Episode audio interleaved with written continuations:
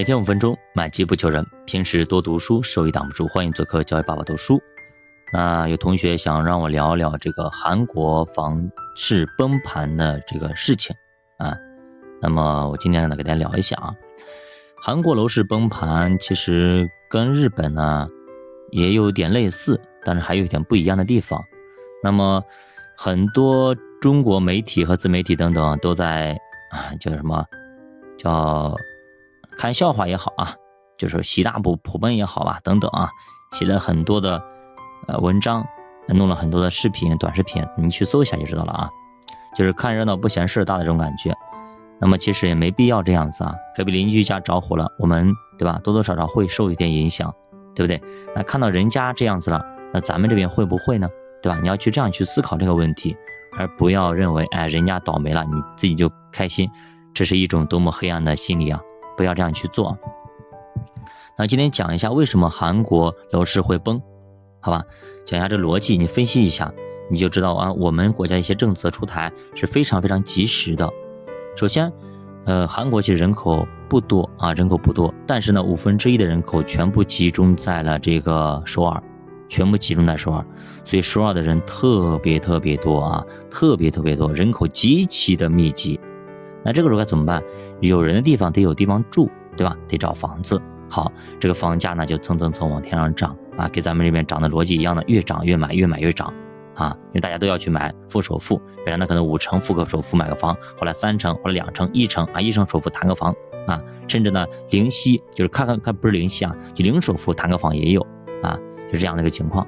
但后来呢，有些人的资本就慢慢的介入进去，介入进去之后呢。呃，有些人呢就开始想这种方法，什么方法呢？就是你这样子吧，你也别付什么首付了，就说你你把这个房款啊，你租我的房子好了，你房子我租给你啊，我租给你，我租给你了，你把这个，比如说房子值一百万啊，对吧？那么你把七十万或者八十万的钱你给到我啊，你给到我，然后呢，我呢就是两年以后，我把这七十万，比如说你给我八十万嘛，我把这八十万我再还给你。我一分钱的房租我也不收你的，让你免费住我的房子。所以呢，你如果说你有这八十万的话，你可以免永远免费的去住房子住下去，永远的把房子住下去，等于说你住房子免费住，白嫖，哎，白嫖房租了。那这个房客想，哎，挺好的呀，对吧？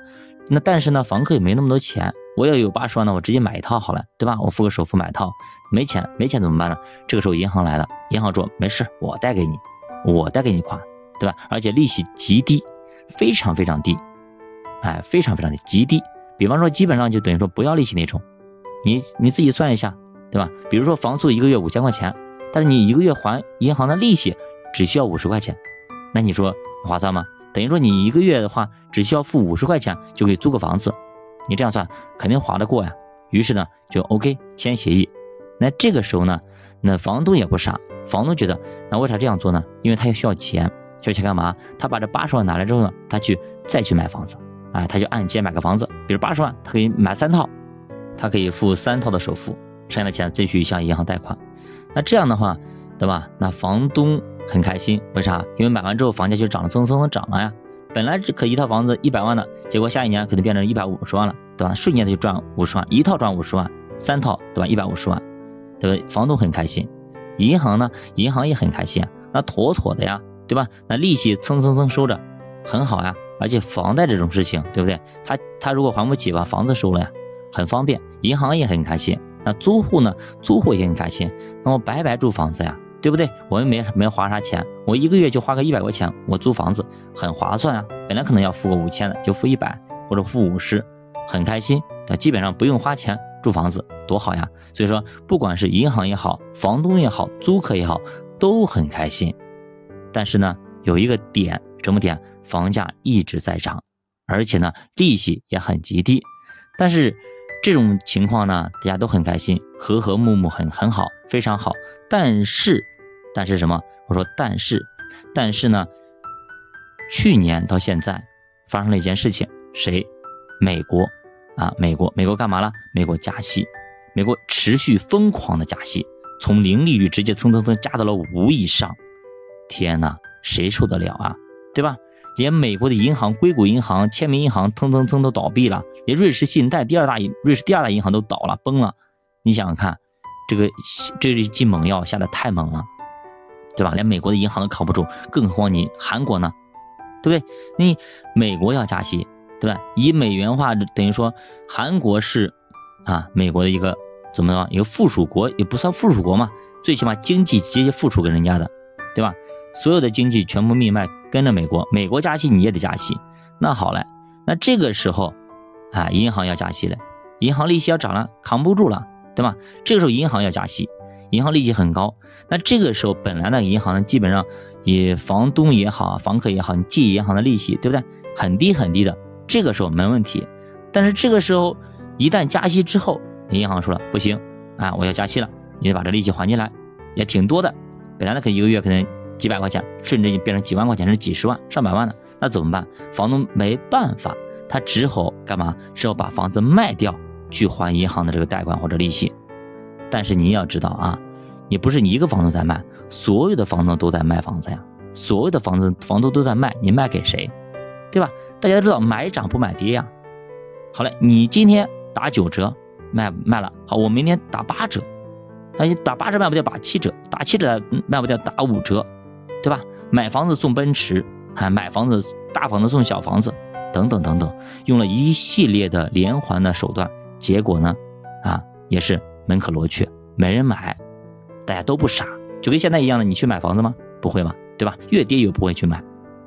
所以呢，从去年到现在啊，过去了一年啊，去年的呃六月份到现在啊，过去的一年的时间啊，直接就暴跌了百分之四十啊，房价。